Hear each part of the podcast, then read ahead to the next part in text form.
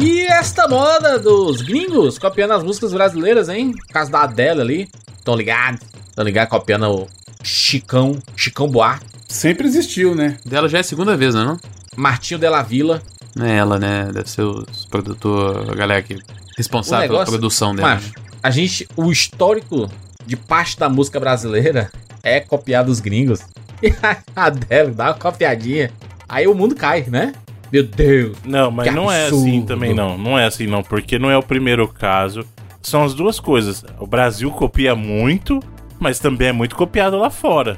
Não, mas o Brasil copia ou é o latino? Que na cara dura é isso aí mesmo. É.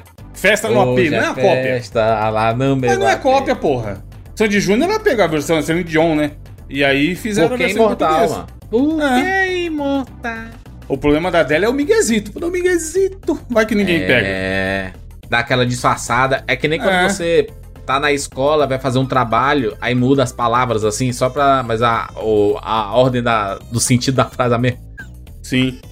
A Adele dá uma disfarçada, botou um pianinho, botou uma coisinha assim. Ai, ai. E aí, o que vocês acham aí? Hein, Bruno? Fala aí, Bruno. Não, é o músico do 99 Vidas, Bruno. Tem que falar aí, mano. Eu não sou músico de lugar nenhum, não, mas a, a, é o que eu falo assim, é injusto falar que só o Brasil copia, porque já teve muita coisa lá fora copiada daqui também. Ué, pronto. O próprio. Opa! O caso mais conhecido lá, o Rod Stewart copiando o Jorge Benjor na Caruda. Na Caruda. Que pegou o Taj Mahal lá, que é aquela que é o. Aí ele. Um E, clássico. e a versão do Rod Stewart, cara, Do you think I'm sexy now? É verdade, hein? Eu nunca tinha percebido isso. Mas é tipo o. aquele. Ah, uh, uh, tocou na quinta, quinta, quinta do paredão.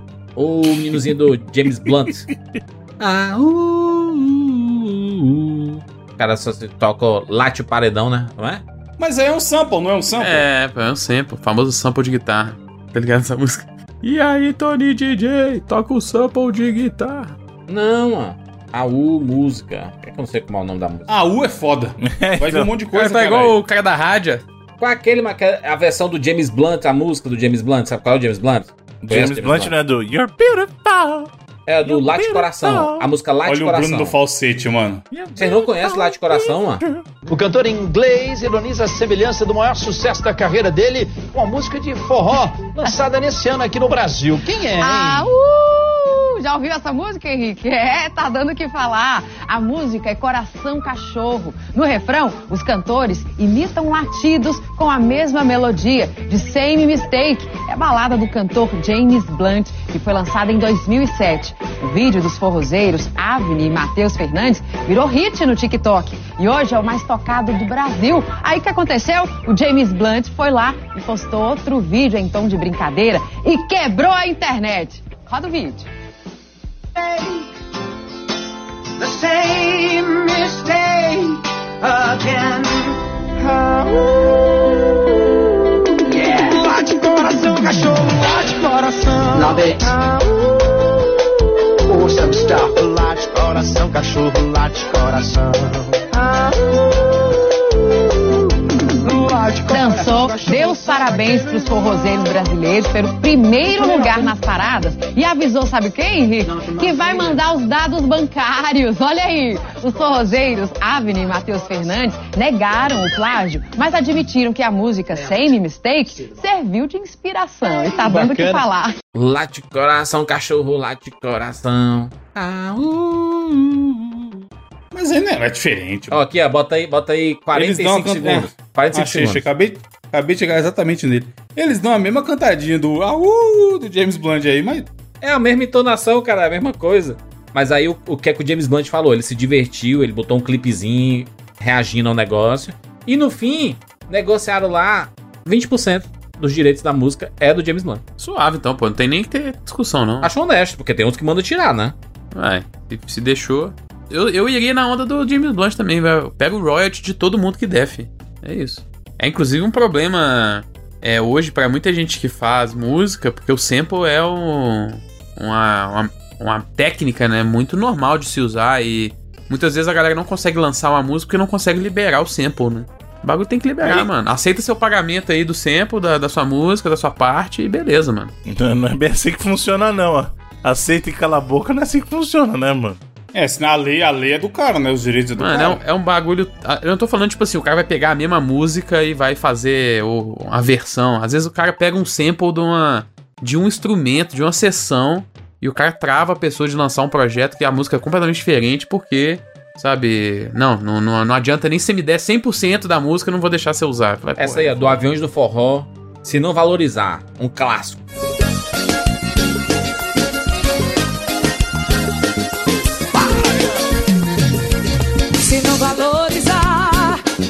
Certeza você vai me perder.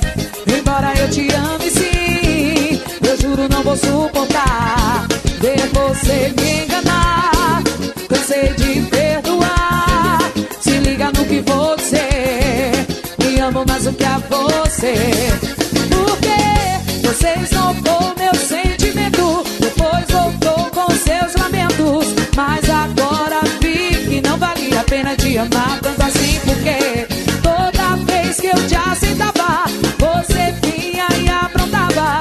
Só eu sei o que fazer, sofri calada. Vai me perder se não valorizar. Amo, amo você. Mas se não valorizar, vai me perder. Que é a versão de Umbrella, da Rihanna. Aí não é. Aí é, é diferente, né? Isso aí. É versão, não mano. Não é plágio nem sample. É, aí, é aí né, desses do forró aí, tem todas, né, mano? Aí é outro esquema. Não, forró, forró é desde Scorpions. Tem versão em exatamente. forró. É... Não, mais que o forró. le- Lembra do fenômeno Tecnobrega? Sim, Que a vida do Tecno... Tecnomelody, aliás. Tecnomelody era isso, é pegar a versão música em inglês famosa e fazer a versãozinha em português, com a batidinha clássica do Tecnomelody. Não, forró já fazia antes. antes. O calcinha preta tem várias dessas. Calcinha aí. preta, noda de caju. Várias, todas as músicas dos eles caras são isso. Pior que é, a calcinha preta praticamente fez uma carreira em cima disso.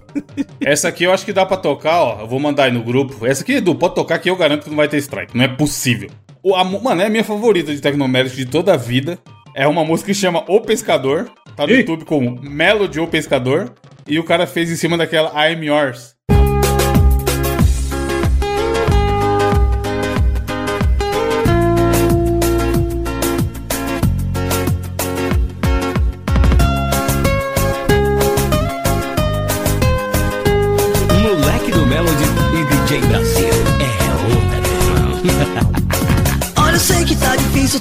Difícil dar certo, mas é tempo pra tudo, tudo no seu tempo certo. Depois que a chuva cai, o sol brilha, amor. A esperança te espera, corra, pegue na mão dela, lute, não desista. Tenha um grande amor e busque ser feliz assim. Dê tempo ao tempo, veja no mar o pescador. Tão só, tão só, não desistiu. Esperou,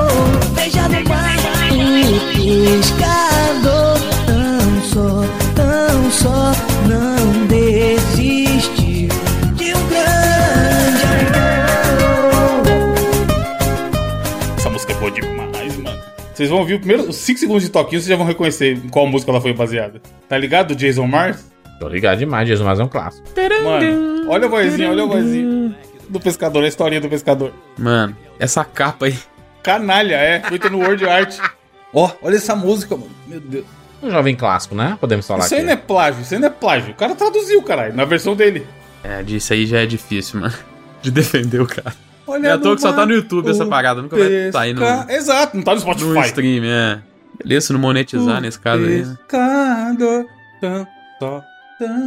Oh, Eu prefiro demais. né, o Umbrella, né? Umbrella e. e aí assim, amo, amo você e. É bom demais, mano. É, os caras são gênio, cara. É que agora a gente tá na era dos strikes, mas dá pra fazer um programa só disso, mano. Só de versão Gente, de música Quem portuguesa. sabe? A gente pode fazer. Mas as músicas nacionais a gente pode colocar, né? Só não pode colocar as inter. Que aí é foda, porque a maioria é popzão, né? Popzeira. E aí, mas, mas o forrozão aqui, forrozão é sucesso, mano. Os maiores clássicos do forró aí são essas versões gringas É, aí. todas. Eu fui ver o caso da Adele aqui e acabei de descobrir que, na verdade, o compositor da música é de Belo Horizonte. Olha aí que safado. Safado. Ó, tem aquela música lá do. da Alicia Keys, Empire State of Mind. Hum. O clássico da, da Alicia Keys com Jay-Z. E aí a, aqui no Brasil ganhou uma versão pela Mara Pavanelli. Eu largo tudo.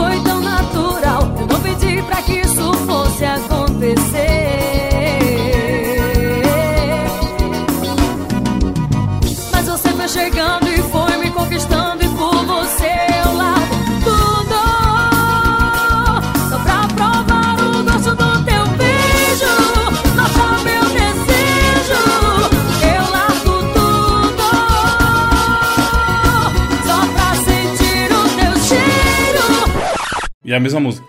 É a mesma Mesma batidinha, melodia e tal. Mesma melodia, mesmo. O brasileiro vive no perigo, mano. Ela perdeu a oportunidade de fazer uma música chamada Rio, né? Porque na música lá, New York, ela podia fazer Rio, É. a cidade nananina. Ela perdeu a chance de fazer assim. É porque tem, tem, tem um negócio que tem que falar, né? Que existe a diferença de você fazer Mano, uma versão essa aí da é sacanagem. música. Eu acabei de ouvir essa Eu Largo Tudo aí, puta merda. Eu largo tudo, né? Não é igual. Ah, a voz da mulher, ela tenta emular a voz da Alicia Keys, velho. Sim, sim. Que loucura, mano. É um pouquinho pior só, né, Felipe, que ela canta. Porque a Alicia Keys, pô. A Alicia Keys é a, Porra, pessoa, ela é fodida, mano. é a pessoa que faz aquele melhor uou uou do mundo, tá ligado? O gritinho, ela é a melhor que existe, assim. Mas essa Mara Pavanelli tá de parabéns ali. Tem um Biquíni Cavadão, que ele tem uma música que é o começo é da aquela banda Inco. É o as... Não, é o que eles têm é aquela sonata de mármore, não é aquela. Sempre estar lá e É. verei. Que é uma música de. De, Star, de Starman do. Caramba, eu fugi o nome do cara que é do David Bowie. Não, David David, Bowie, Bowie, amor de Starman Deus, do mano, David Maria. Bowie, cara.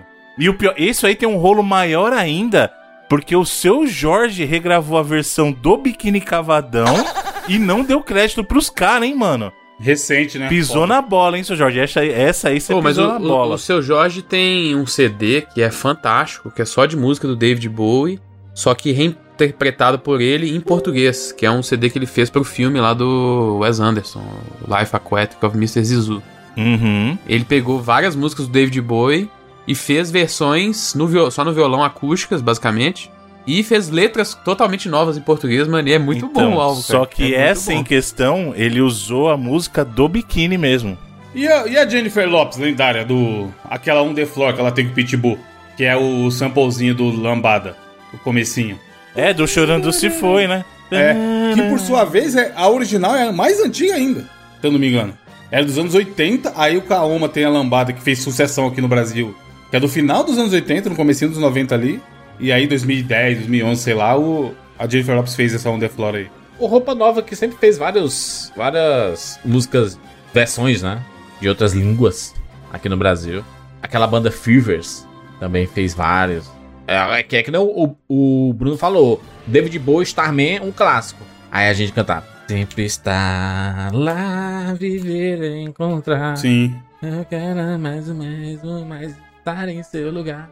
Eu- É isso, mano. A gente se acostumou né, com as versões, né? As versões na música dos Beatles. Tem vários. Vários assim.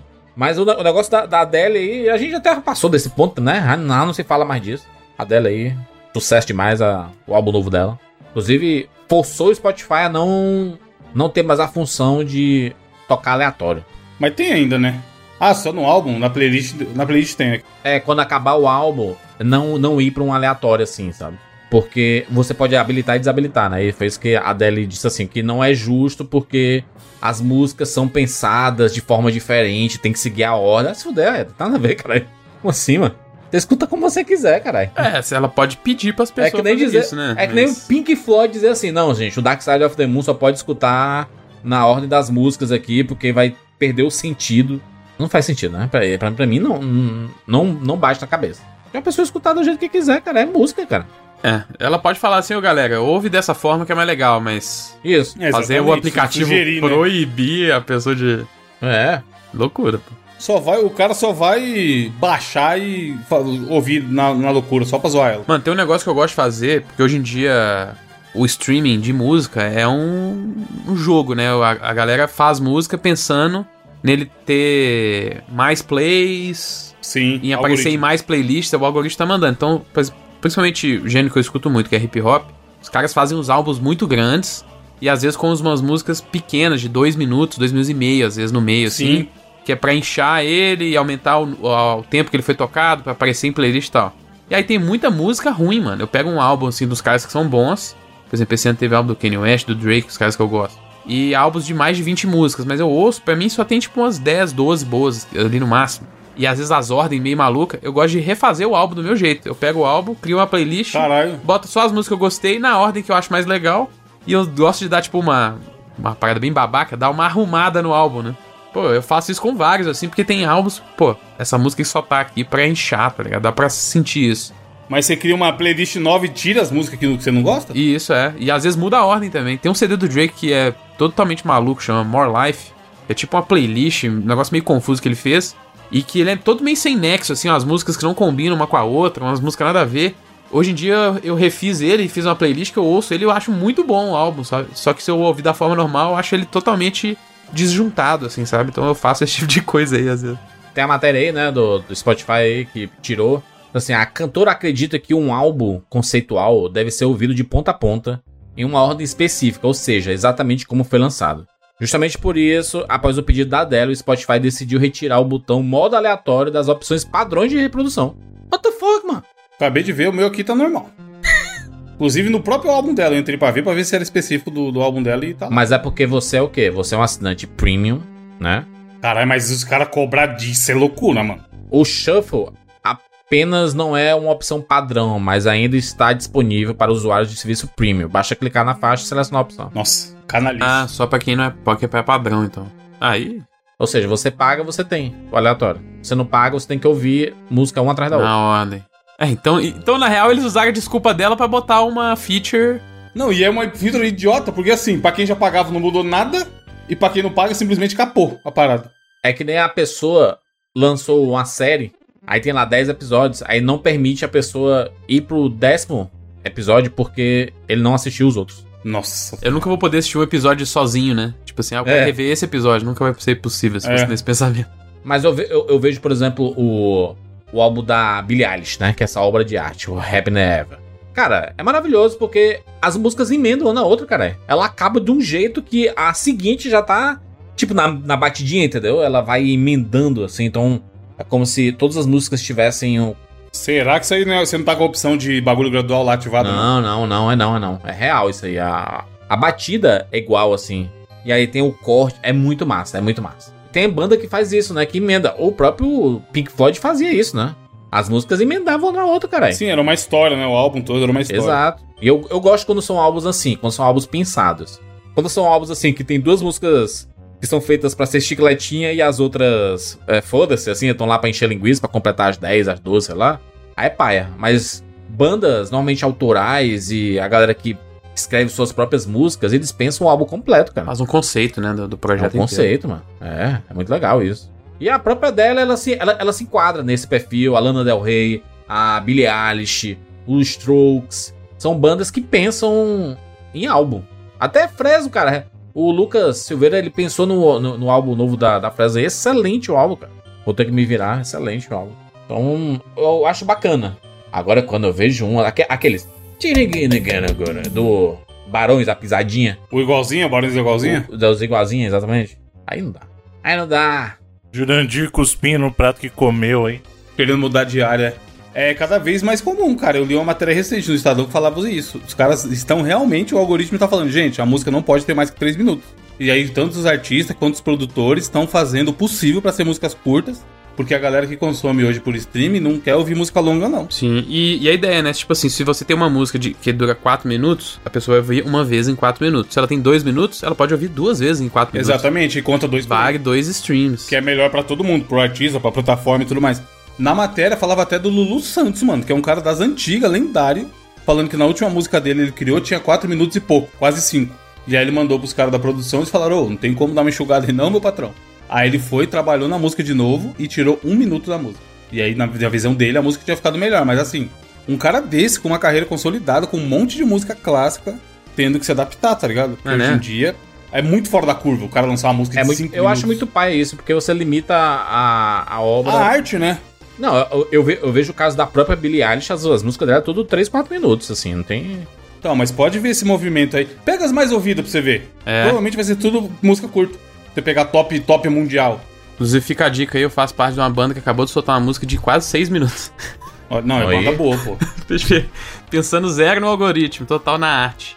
Mas tamo aí. Mas muita arte, viu? Muita arte. É isso aí, depois ouve lá. Qual tipo, é o. Tipo 1, exatamente. Tipo um lá no Spotify, no. YouTube, depois ouve- ouçam lá. Isso. Me lembrou Mas, de ó, tô Arcade vendo aqui, Fire, independente. Só banda boa, Archive. O to- top mundo atualmente. Em primeiro lugar tá a Adele com 3.44 minutos. O Kid Laroi lá, o Stay, né? Com o Justin Bieber. Tem 2.21 minutos, que é aquela, né? Oh, oh, oh. Então, e essa música já tá aí, ó. A música do TikTok, né? Mano, e uma música com duas pessoas cantando tem 2 minutos e 20, mano. Tem duas pessoas pra cantar na música, ela só tem 2 É, minutos e 20. fenô- exatamente, Juras. Per- leitura perfeita, é o fenômeno do TikTok. Você conhece um monte de música que você nunca ouviu, você só sabe o, o refrão do TikTok. Em quarto lugar tá a música da Taylor Swift, 10 minutos. A mulher é foda, né? Por isso. No top aqui, no top Que 15, top? Onde você tá? Pra mim, essa música tá em 9. tô no Spotify. Top Músicas Mundo no Spotify. Top 50 mundo do próprio Spotify? Não, top músicas, top músicas, não é top, top 50 não. Ah, tá. Eu tô no- na playlist Top 50 do Spotify, ela tá em nono. Então, mas assim, não é ré. Nossa, todas as músicas vão ter menos que 3. É um caminho que tá indo, tá ligado? Você já vê muito mais músicas com menos que 3 no top do que antes. É. Do que há 5 anos atrás, entendeu? É, a galera, o que, o que eles estão focando mais é em criar refrões que, Exato. que modificam, né, da, da batidinha. Clipáveis. Estão que, tão querendo criar, criar isso aqui, Jandir, ó. Vai se trata, garota, sai da minha... Que ninguém sabe nem o nome da música, nem quem canta. Mas todo mundo já mexeu o braço aí, né? Sim, mas todo mundo já viu alguém fazendo a dancinha do vai se tratar, garota. Enfim, enfim, vambora. Eu sou Júlia de Filho. Eu sou o Felipe Mesquita. Eu sou Evandro de Freitas. E eu sou o Bruno Carvalho. E esse é o 99 Vidas.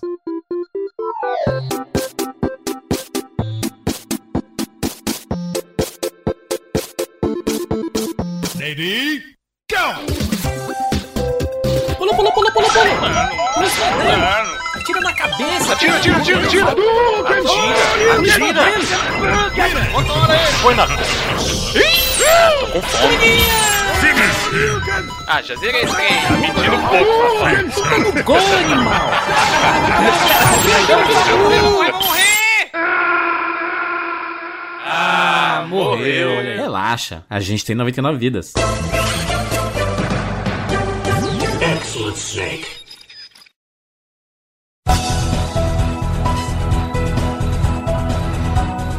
Vamos falar sobre a Lura, exatamente. Mais uma vez aqui, todas as semanas. O 99 vidas, esse lobo. Ah, uh, bate caraça. A Lura tá mais uma vez com a gente aqui. Acesse aí alura.com.br barra promoção barra 99 vidas. Você acessando por esse link você ganha 10% de desconto na sua assinatura e você pode escolher a ter entre todos os cursos disponíveis na plataforma aqui. Mais de 1.300 cursos. Meu Deus, é custo demais. Pois é, Juras, você que quer se tornar um profissional mais requisitado, a Alura com esse único valor te permite acesso a esses mais de 1.300 cursos nas mais diversas áreas do conhecimento aí, vai trabalhar com tecnologia, quer trabalhar com marketing digital, quer seguir o caminho do, do Evandro de ser um grande negociador do marketing, um expert do marketing digital aí, para trabalhar para grandes empresas valorizadas, ou você quer seguir de repente um caminho mais seu, mais indie, mas quer absorver conteúdo para criar seus próprios jogos, por exemplo, e seguir o caminho de ser um grande desenvolvedor aí, tem de tudo um pouco na Alura para você. Ou você quer trabalhar de repente para uma empresa grande, vendo os dados aí, trabalhar com Big Data, por exemplo, opa, Data Science também tem curso lá na Alura. Tô vendo aqui, Bruno, na, tem um- uma formação em e-commerce na Alura que tem muitos cursos maravilhosos. Curso de decisões no começo da sua loja virtual, sistema integração em equipe, de logística, primeiros passos e estratégias de venda, estruturando o seu e-commerce. Tem muita coisa legal para você aprender. Obviamente, tem coisas mais básicas, tem coisas do, do nível médio e coisas mais avançadas, né? Para quem já está empreendendo aí no e-commerce. Cara, tem muita coisa legal. Até porque, cedo ou tarde, a gente descobre a diferença entre saber o caminho e percorrer o caminho. Na Lura, cada curso te dá conhecimento em uma ferramenta, em uma técnica nova e vai turbinando seu currículo em sua capacidade de fazer coisas novas. Afinal, na vida real, a única pílula que muda a sua vida é o conhecimento. Acesse alura.com.br barra promoção barra 99 vidas. Eu estou aqui te mostrando a porta, mas é você que tem que atravessá-la. Você pode ser o escolhido. Você vai acessar, você vai assinar e você vai ter disponível para você centenas de cursos para você desfrutar. Vamos falar também sobre o 99 Vidas, o nosso grupo de assinantes aqui, sobre as nossas assinaturas mensais, em que você recebe todas as semanas um 99 Vidas bônus novo. Sim, a gente grava toda semana. Saiu um podcast, esse aqui que você está ouvindo aqui, no nosso grupo lá no Sparkle sai uma edição do bônus bonito, cheirosão, assim, discussões, coisas maravilhosas, interação com o nosso público. E se você assinar agora o 99 Vídeos, você pode ouvir todas as edições lançadas. Olha que coisa maravilhosa. Tem muita coisa, já falou de tudo aí. Tudo que a gente acaba na, nem, nem abordando tanto aqui no 99 Vídeos, a gente aborda lá no 99 Vídeos Bônus. E muita gente curte esse podcast, porque ele é, é levezinho, é pequeno, é o horário do almoço, né? Aquele tempinho do almoço, aqueles 20 minutinhos, 30 minutinhos no máximo ali. Algumas edições passam um pouquinho, né? Alguns menos. Mas o ideal é aqueles 30 minutinhos ali em que você pode dar uma relaxada e ouvir a gente batendo papo sobre várias coisas muito bacanas. Acessando 99vidas.com.br barra cine, você vai saber como entrar no nosso grupo lá. 30 dias de graça, né? Inicialmente, se você nunca experimentou, no caso, né? Exatamente, Juras. 30 dias na faixa pra galera conhecer. Exatamente, Juras. 30 dias na faixa. Exatamente, Jurandir. Muito bem. doente, é isso. É só você ligar. Só você ligar, não. É só você acessar 99vidas.com.br barra cine. 30 dias gratuitos pra você experimentar, acessar o nosso Spark, fazer parte do nosso grupo e entrar lá no Telegram também, que a gente interage com todo mundo. E aí você vai estar fortalecendo 99 Vidas cada vez mais.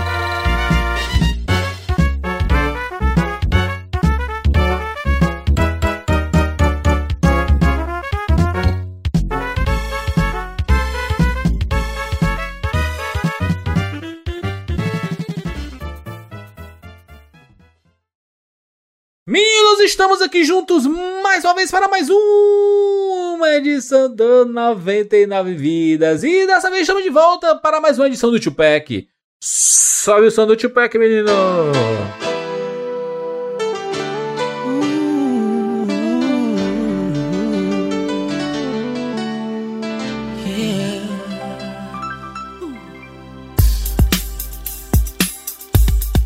Mais um Tupac, o último Tupac? É isso Tan, mesmo? tan. Será? Fechando o ciclo de quantos anos? Meu Deus, quantos anos tem um Tupac aqui, mano?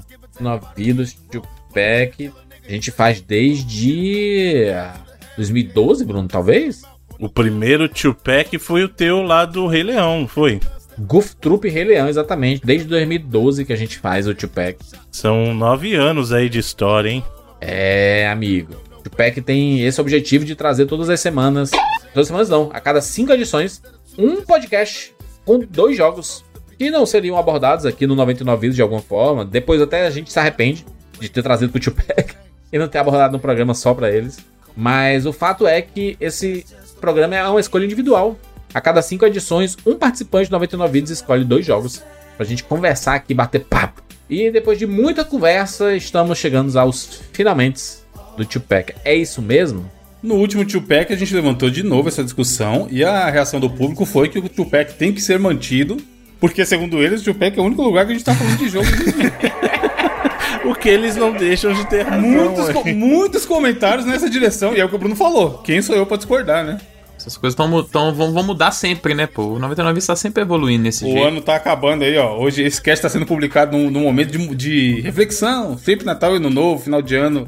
As pessoas reveem o que vão fazer da vida, começar a dieta, começar um É. curso. A gente, vai- a gente já avisou, a gente também vai rever o que vai fazer com 99 vidas. Não é uma certeza que vai acabar o Tupac. É, e a gente tá chegando perto da nossa edição de número 500, né? Que é onde a gente vai realmente decidir o futuro do 99 Vidas. Então, estamos aqui colhendo opiniões de todo mundo, né? Se você gosta do Tupac, se você gosta do 4x4, se você gosta do Pancatop, O Pancatop já, já pereceu, né? Esse aí já. Aparentemente sim, né? Nesse aí, será que alguém. Eu queria ver no comentário se alguém sente falta. Alguém. Pois é, mundo. mano. Pois é, toda vez que a gente fala assim, ah, vamos acabar. Meu Deus, é um dos melhores programas. É sempre assim, né? É sempre assim. Aí, quando tem, não valoriza. Um pensa vai perder, aí tá aí, né? Exatamente. É sempre assim. O ser humano é assim. Estamos querendo organizar aqui pra gente poder produzir conteúdos mais interessantes para vocês. Nós sabemos o comportamento do nosso público, né? Através da, da turma que escuta do Spotify, né? Que escuta de todas as formas possíveis. A gente sabe mais ou menos os tipos de programas que as pessoas mais curtem.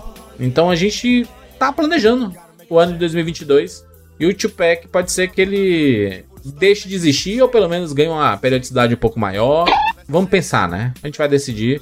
O fato é que chegamos aqui para finalizar a última rodada do Tupac com o Bruno Carvalho. O Bruno Carvalho escolheu dois jogos aí pra gente conversar nessa edição. É isso, Bruno? Pois é, senhor Jurandir Filho. Eu trouxe aqui dois jogos para podermos conversar, como o senhor falou. Ah, vamos começar então? Ou você quer que, que eu faça mais alguma coisa? Não, a gente pode começar. Se o senhor precisa. Como sempre, os jogos estão É. relacionados, claro. Não eram bem os jogos que eu queria trazer, porque se eu trouxesse os jogos que eu queria, muitas pessoas iriam ficar chateadas. Ah, desculpa já.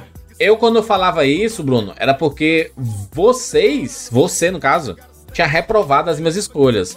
Você decidiu trocar seus, seus, seus jogos porque a gente não falou absolutamente nada. O alto, o alto reprovador. Ele, de, tanto, de tanto ele É. banir os jogos dos outros, ele baniu dele. pra você ver como eu sou consistente, tá vendo? Eu já falei isso. Eu sou uma pessoa Esse muito negócio aí, consistente.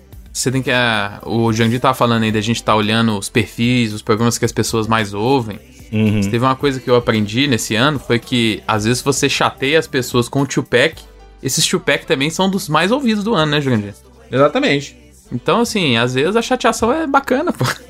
Gera uma. É. Pô, gera uma discussão Não, bacana, eu, pô. Eu não teria coragem de fazer isso. Porque eu já vou até adiantar. Era pra trazer dois RPGs de Play 1 aqui, só que eu falei, mano. Fala não. o nome, tem coragem de falar o nome? Não tem coragem de falar. Não, não vou falar, porque aí fica, fica pra uma próxima, né? Quando ele aparecer aí. Eu passei o que? Quase cinco anos pra trazer o F0, de- do tanto que ele foi reprovado. Foi mesmo. Nossa, mano, esse aí o Jandir insistiu, viu? É o Bruno, não, fizeram dar um cast só pra ele. Chegou no Tupac e falou cinco minutos. Não, teoricamente o Bruno, o Tupac com Death Stranding saiu, mas o Bruno não aprovou esse- essa, essa Sim. edição.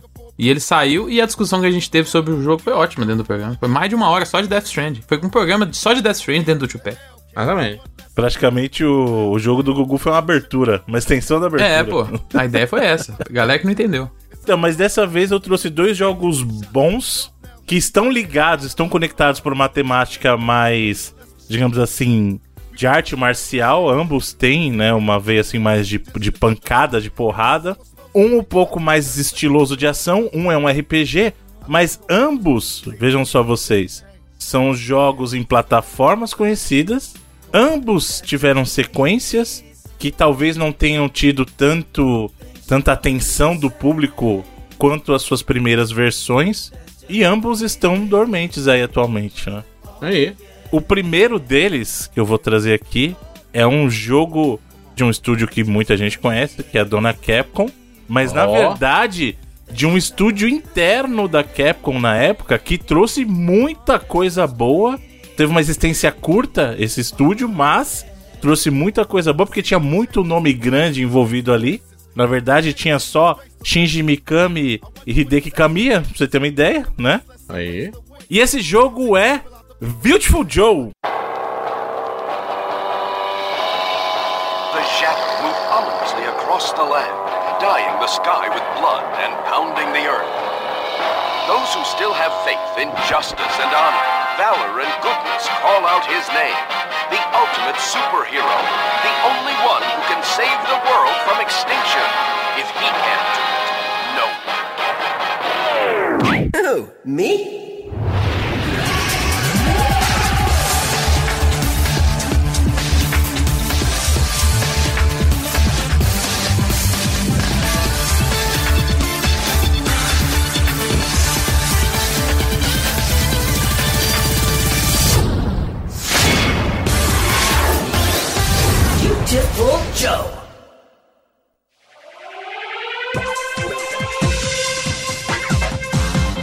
Olha aí, rapaz! da Clover Studio, que era um estúdio interno da Capcom aí na época, que trouxe, além do Beautiful Joe, o querido Okami, que é outro jogaço, e também o God Hand, né? Que é um clássico mais cult. Que tem Tupac, diga-se de passagem. Exatamente, ele é um clássico mais cult aí, né? O Beautiful Joe, pra quem não conhece, cara, ele é um beat'em, ele é um beat'em up com plataforma, né? Ele, ele é. Assim, eu até classificaria ele muito mais como um jogo de plataforma de ação do que um beat'em up, mas é que ele tem um sistema de combate que é mais apurado que um jogo de ação normal, né? Com plataforma de ação normal. Se você usar um próprio jogo da Capcom como referência, por exemplo, Mega Man, que é um jogo de plataforma de ação, o Beautiful Joe tem um sistema de combate que é baseado em combos, que aliás é muito gostoso o jogo. Mas uma das coisas que chama atenção logo de cara, assim, primeiro, que ele foi um, um daqueles jogos que tinha um acordo, daquele período que a Capcom tinha um acordo com a, a Nintendo. Então a primeira versão que a gente viu do Beautiful Joe, na verdade, foi pro GameCube. E aí só um ano depois é que ele foi sair pro PlayStation, né? Então assim, PlayStation 2, na verdade, né, já. Então assim, ele era um jogo que chamava muita atenção porque ele tinha aquele visual desenhado, ele tinha um visual que para quem estava acostumado com os trabalhos da Capcom nesse período em que você tinha o Resident, que era algo mais visual mais entre aspas realista, o próprio Devil May Cry, que é um outro trabalho do Kamiya, que tinha um visual, entre aspas, também mais adulto, mais realista. Apesar que realista não. Mas... O Beautiful Joe não era uma coisa que parecia um desenho animado, ele era todo estilizado mesmo.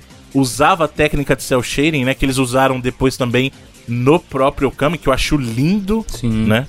E ele veio justamente da mentalidade do Kamiya de trazer essa ação que ele já tinha testado antes no Devil May Cry, mas num combate mais corpo a corpo. Enquanto o Devil May Cry é, ele contava mais com combate de tanto de combate com arma de fogo e armas de armas brancas, né? O Beautiful Joe, ele é uma coisa muito mais porradaria mesmo, né? Corpo a corpo. E tem uma temática interessantíssima, o visual todo do jogo, inclusive por escolha estética, ele remete a filmes, né? Então o filme rola numa película. Sim. Você tem habilidades que brincam com essa coisa do vídeo, né? Então volta o tempo, dá acelera, dá um slowdown. Então assim, isso é muito legal. O jogo é muito estiloso porque ele traz um mundo, digamos assim, do cinema pra dentro do teu videogame. É. Ele é um jogo que foi um dos responsáveis na época pra Capcom, inclusive, deixar aqueles criadores ali, né? Mikami, o, o Kami, igual você falou, criaram na época o Clover Studio, né? Que era pra ser um estúdio de desenvolvimento dentro da Capcom, onde as- os criadores teriam mais liberdade, né? Poderiam experimentar com coisas mais diferentes e tal. E o, o Beautiful Joe veio até antes disso, mas por conta dele que ainda teve depois Okami, o God Hand, né? Porque a Capcom tava focada no geral, assim, em fazer crescer as grandes franquias, né? Que ela já tinha. Mas esse- essa parte do estúdio era pra explorar mesmo, né? Coisas novas, ideias novas. Então todos esses jogos que esse estúdio essas pessoas se envolveram naquela época ali, né? Do meio dos anos 2000, começo pro meio dos anos 2000, são jogos muito únicos, né? De visual, de ideias de gameplay bem diferentes, sabe? É, então é, é um período muito legal desses criadores todos, né? Kamiya, é, o Mikami, o próprio Inaba, né? Que é o produtor de todos os jogos e depois foi ser também o presidente da Platinum lá. Então é um período muito legal, assim, da Capcom. Como você falou, no GameCube ali no começo, mas depois principalmente no Play 2, né? Com esses outros jogos. Eu lembro de, na época, Felipe, a galera falar que era o Devil May Cry 2D. Porque ele tinha muito elemento de combo e as paradas Sim. na fase. E quando você terminava, ele vinha nota e tudo mais. então Isso, o ele julgava muito. seu combo, sua Só que ele é um jogo, performance. tipo, muito surtadão, assim, né? Ele não tem nem um pouco de pudor em se expressar É, nem totalmente nenhum o seu compromisso estilo. com seriedade. É. Exato, é. muito legal essa parte dele, assim. É um, cara, eu acho que é um jogo que se fosse da Nintendo, ele tava aí até hoje. É muito triste ter abandonado, porque é um jogo muito único. de- Depois dele não saiu nenhum jogo parecido com essa premissa de não tá nem aí pra nada. E eu lembro de jogar na época que lançaram e achar bom pra caralho. Tipo, muito gostoso de jogar. É, tem um sucessor espiritual dele, né? Aquele Wonderful, Wonderful 101. 101, né? É meio que um sucessor espiritual. É exatamente, dele, né? mas é assim, é da mesma galera e é, é- fez com a Nintendo na época, né? Até a Platinum, Uhum. né? Hoje em dia é um jogo que a, Ele era exclusivo do Wii U na época, É. né? Eu, joguei, eu cheguei a jogar isso aí no emulador pra ver, porque tava tão na nóia na época do vídeo Fujiu, mas não curti tanto não. É, hoje em dia ele saiu até pra outras pras plataformas de- das outras empresas aí, porque a Platinum conseguiu os direitos de volta, né, do jogo, mas é o mais perto que chegou fora as sequências, né, do Beautiful Joe mesmo.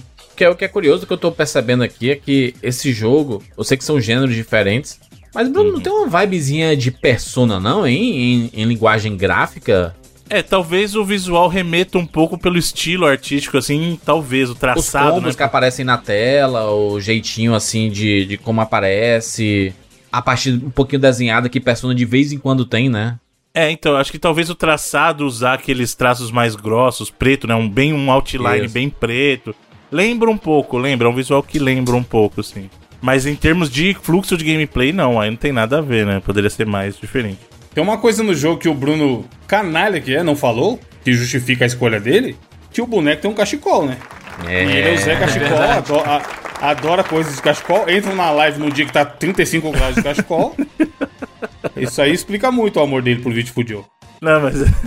é, né, Não foi a razão pela qual eu escolhi, mas claro, todo personagem quando coloca um cachecol fica muito mais estiloso, né? Isso é.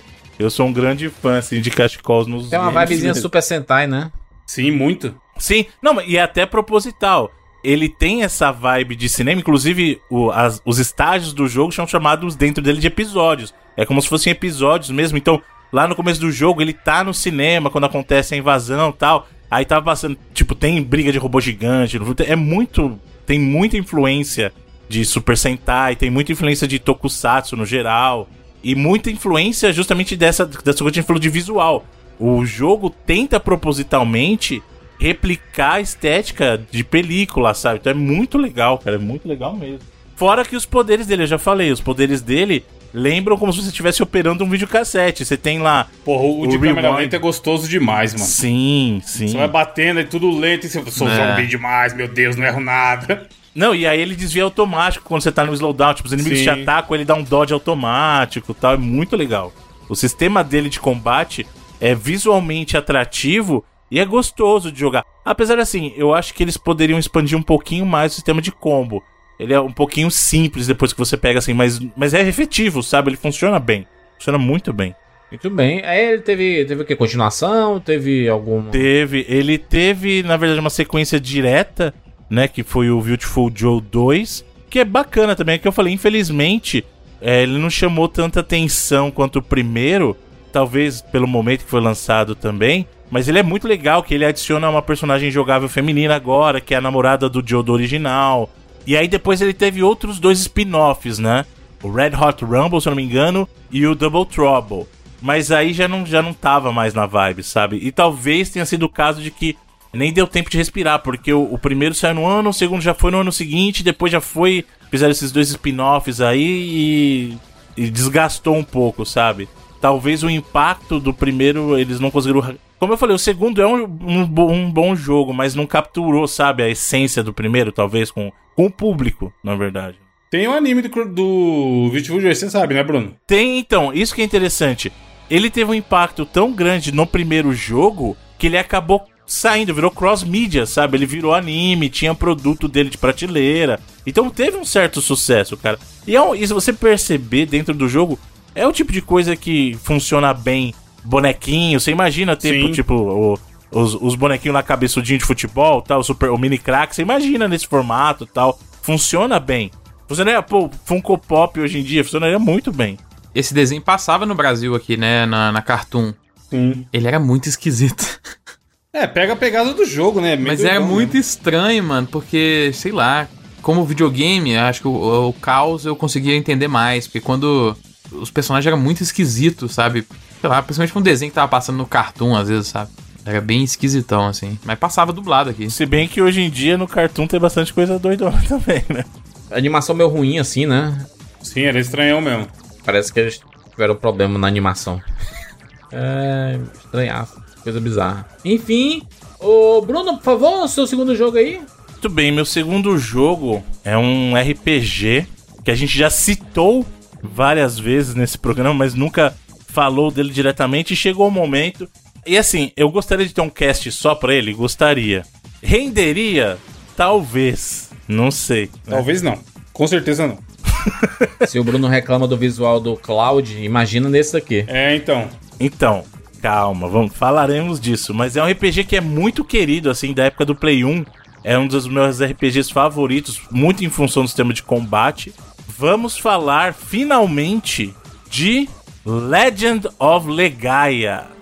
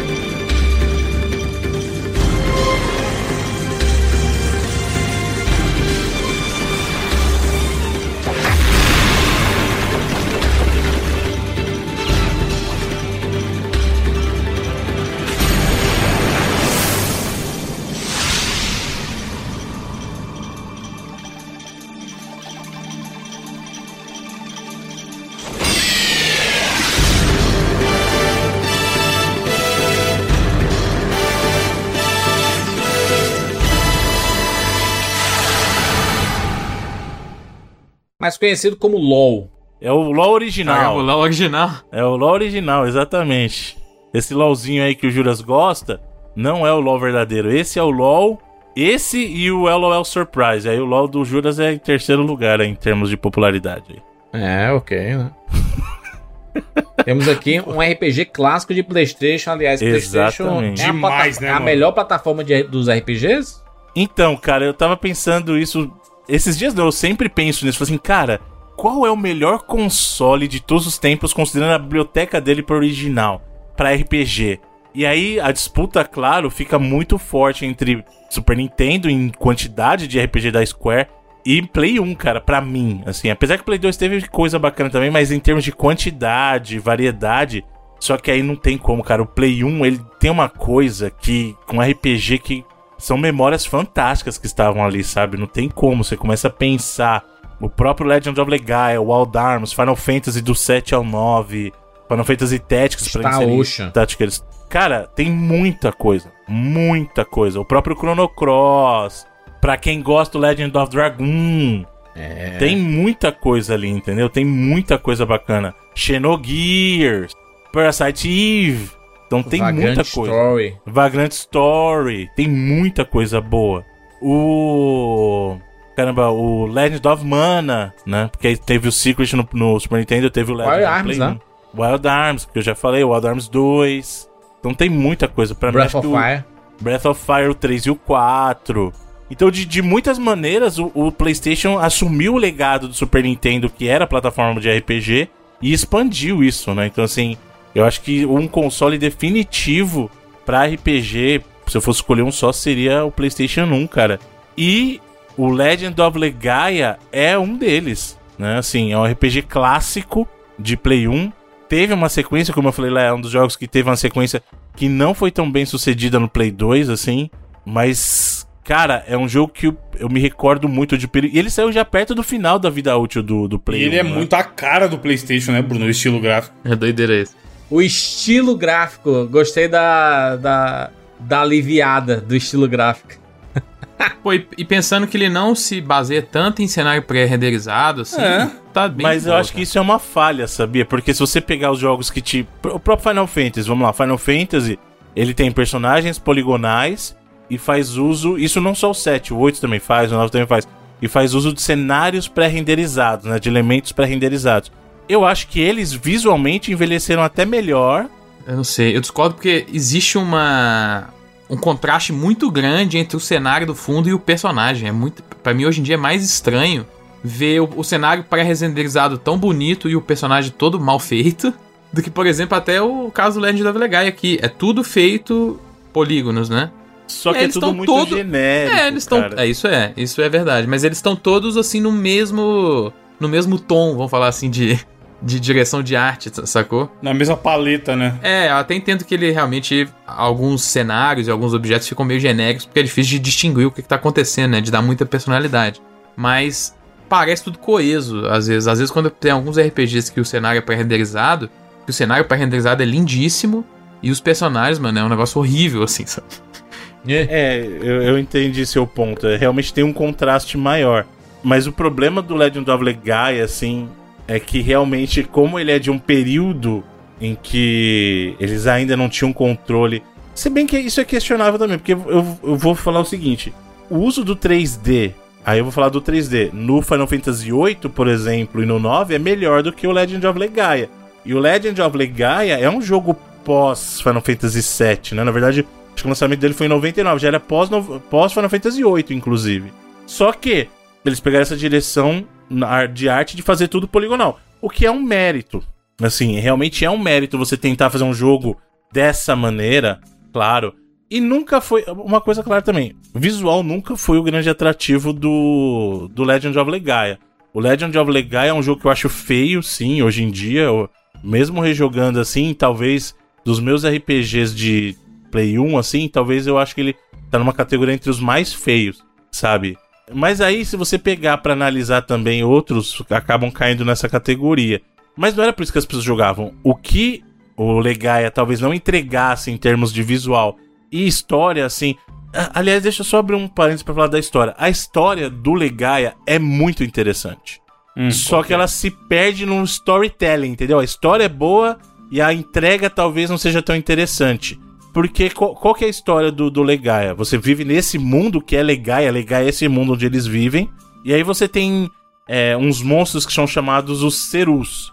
E na verdade, o ser humano convivia com esses Cerus e usava os Cerus no seu dia a dia. E aí um dia veio o que eles chamam da névoa, né? Eles chamam no, no jogo de The Mist. E aí essa névoa chegou e começou a converter os Cerus em seres maldosos. E aí esses Cerus passaram, esses Cerus infectados, passaram a se conectar às pessoas e aí transformar as pessoas em, em monstros, sabe? Ela, ela tomava controle dos seres humanos. E aí é, as- a, a humanidade passou a se isolar. Ela construía fortes para tentar se isolar da influência da névoa. É meio uma coisa você pensar "Ah, a névoa do Stephen King lá, né? Tipo, Sim. Do demício do Stephen King. Então eles, eles se isolavam no mundo e aí você tem um grupo de heróis. Na verdade, você começa sempre com o personagem principal, todo é, padrão de RPG. Tem o principalzinho lá, nesse caso é o Van. E aí, um belo dia ele tá no vilarejo dele, lá ele descobre um dos Cerus, e aí, na verdade, vem um, um, um relacionamento desses Cerus com seres humanos que não é maléfico. Esses Cerus, na verdade, eles ampliam, o, digamos assim, a, a capacidade dos seres humanos que eles se conectam, são os Racerus. Eles se conectam com os seres humanos, e esses Racerus, em vez de infectar eles pro mal, acabam tratando eles pro bem. E aí eles acabam ganhando poderes, e aí esse Van, ele parte na jornada para tentar recuperar as Genesis Trees.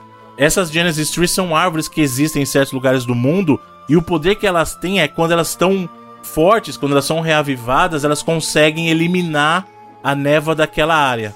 Então ele parte numa jornada para poder salvar o mundo dessa névoa aí, né, a- através da revitalização das, das árvores Gênesis, que eles chamam, né? E o legal é que o sistema de combate do jogo é todo baseado em artes marciais. Então você tem golpes de, de mão e pé, né? E aí é legal que eles associam isso com input no controle. Então, diferente de outros RPGs, em que você tinha ah, o botão de ataque, botão de defesa, e o ataque ele vai lá e dá automático, nesse você tem uma barra, e essa, essa barra te permite executar tantos inputs por turno. E aí você pode ou não usar aquela barra no turno e aí ele vai aumentar uma barra pra você, pra você ter uma ação a mais no próximo, ou você pode usar pra executar os seus combos. E aí ele associa os inputs de golpe, e isso é muito interessante, com cada input de, de direcional. Então vamos supor, esquerda é mão esquerda, direita é mão direita. E aí você bota pra baixo é um, um ataque para um ataque baixo e pra cima é um ataque alto. E o interessante é que os inimigos podem ser influenciados por esse tipo de ataque. Então, por exemplo, se eu tenho um inimigo que é voador eu dou um golpe embaixo, você vai errar esse golpe. Entendeu? Se eu tenho um inimigo que é muito baixo e eu dou um golpe pra cima, eu posso errar esse golpe. E com essa combinação, você cria o que eles chamam de arts. Que aí é a parte mais bonita do jogo, porque a graça é você tentar experimentar com os combos, até você descobrir os combos fortes que eles chamam de arts. E aí o arts você tem as normal arts, né, as, as regulares, você tem super arts, que são muito mais fortes, e você tem as hyper arts, que você vai aprendendo, inclusive, no decorrer do jogo. Que seria tipo um limit breaker do Final Fantasy. Exatamente, só que a diferença é que ele depende de input seu. Então, uma vez que você aprende, você consegue executar isso desde que você tenha a sua barra o suficiente para executar aquela sequência de comandos. E aí você até tem, por exemplo, coisas de RPG. Você pode colocar armadura, você pode colocar arma, só que ela não vai refletir isso, não. O ataque, ele ainda vai ser um ataque corpo a corpo, mas você vai ter, digamos, uma espada equipada, por exemplo, né? E aí e a defesa vai, vai refletir, por exemplo, na sua capacidade de absorver dano. É, vi- vira quase um jogo de luta com características de RPG, né? Sim. Você, você dá um golpe, e aí. É quase uma parada meio. Né, não sei luta, mas. Estratégia, eu acho. É, e até. explicitamente combo, né? Você aprender os combos, né? Isso, porque o, o legal é, também tipo é o assim, seguinte- o cara coloca é, pra trás, pra trás, pra baixo. Aí ele vai dar uma Isso, é. sequência de go- um combinho. Isso. Aí pra trás, pra trás, pra baixo, pra cima. É um combinho mais forte. Assim vai. E aí é o que o Bruno falou, quando você aprende, você consegue simplesmente ir lá e fazer. Você não entra num menu e seleciona aquele golpe e tudo mais, tá É, ligado? ele até oferece depois, quando você executa um combo a primeira vez, você Sim, ele fica aprendeu. gravado, mas você não precisa, né? Exato, você não precisa. E o mais legal, na verdade, é você aprender a emendar os combos, né? Porque assim, como eu falei, você tem um número limitado de slots pra executar suas ações. Só que, o, olha como o sistema de combo é muito inteligente. o último input de um combo, se ele for igual ao primeiro do próximo, você não precisa executar. Então, a graça do sistema do jogo é justamente quantos combos eu consigo encaixar, quantas artes eu consigo encaixar dentro do meu limite atual de, de entradas, entendeu? De inputs. Isso torna o jogo muito legal, porque você fala assim, cara, eu vou fazer essa arte, aí eu vou terminar uma normal art, vou emendar um hyper art aqui, ou vou meter um super art logo, que vai consumir tudo. Então, é planejamento, ele vira muita estratégia. Tanto que o sistema do jogo é tático, o nome dele é Tactical Art System, o TAS, né? Então, assim, é justamente quanto que você consegue encaixar de combos dentro dessa caixinha aqui. Basicamente uma barra de estamina, mais ou menos assim, né? Mesma. Exato, e aí você consegue se programar. Fala assim, ó, eu sei que esse combo aqui termina para baixo, então eu vou emendar o próximo combo que começa para baixo, eu já economizei uma ação. Ah, e o outro termina para cima, eu vou meter um outro combo. Então você começa a emendar vários combos dentro de um turno. E isso é muito legal. O sistema de combate desse jogo Diferente, é né? muito gostoso, muito gostoso. Principalmente quando você começa a adquirir os outros personagens, né? O jogo, no total, você tem três personagens jogáveis, né? O primeiro é o Van, que é o menininho principal de cabelo azul. E aí você vai seguindo a sua jornada. E você conhece a menininha que é a Noah, que aliás a história dela é a mais bonita, inclusive, do jogo. Porque assim, o Van é é o herói padrão. Ah, eu vou, eu vou partir no mundo aí e tal. Vou salvar. Ele parte para até salvar a mãe da menininha lá, da May e tal. Só que a Noah é uma menina que ela não, ela não conheceu os pais. Ela foi criada por um lobo. E esse lobo, na verdade. Mogli? Ele tem um Haseru nele. E é muito triste porque a maneira que ela ganha o Haseru é através da morte do. É um, é um spoiler, mas. Assim, através da morte do lobo que sempre cuidou dela, cara. Então é um momento muito triste dentro da história. Porque você tá presenciando o lobo começando a ficar mais fraco, mais velho. E aí quando o Haseru se manifesta pra ela, fala assim: ó, esse tempo todo era eu aqui no lobo. E agora, tipo, ele, ele tá. A energia vital dele tá se esvaindo. Então é um momento muito triste, cara. Sabe esse jogo? Caramba. Ela, pra ela ganhar o Haseru dela, o lobo tá, tá abrindo mão da vida, assim, sabe? E, e aí você tem o outro personagem que é o Gala. Gala? Gala, é. o Jurandir pensando besteira. Mas é o nome dele, pô, vou fazer o quê? Que ele é um, um monge, né? Um monge que eles acreditam. Aí é que é legal. A história dele é o seguinte: ele é totalmente contra o uso de Seru. É sempre aquele caso do cara. Sabe o cara que tem tecnologia? Não, eu sou contra a tecnologia. É a mesma pegada aqui. É um grupo, uma civilização ali de monges que eles são. Eles praticam artes marciais, então eles são muito é, proficientes em artes marciais, mas eles não acreditam no uso do Haseru. Lembrando. Do, do Serus, no geral. Lembrando que os seres humanos começaram a usar os Serus, como eu mencionei lá no começo, para ajudar na evolução da humanidade, mas a partir de um período eles passaram a usar como armas.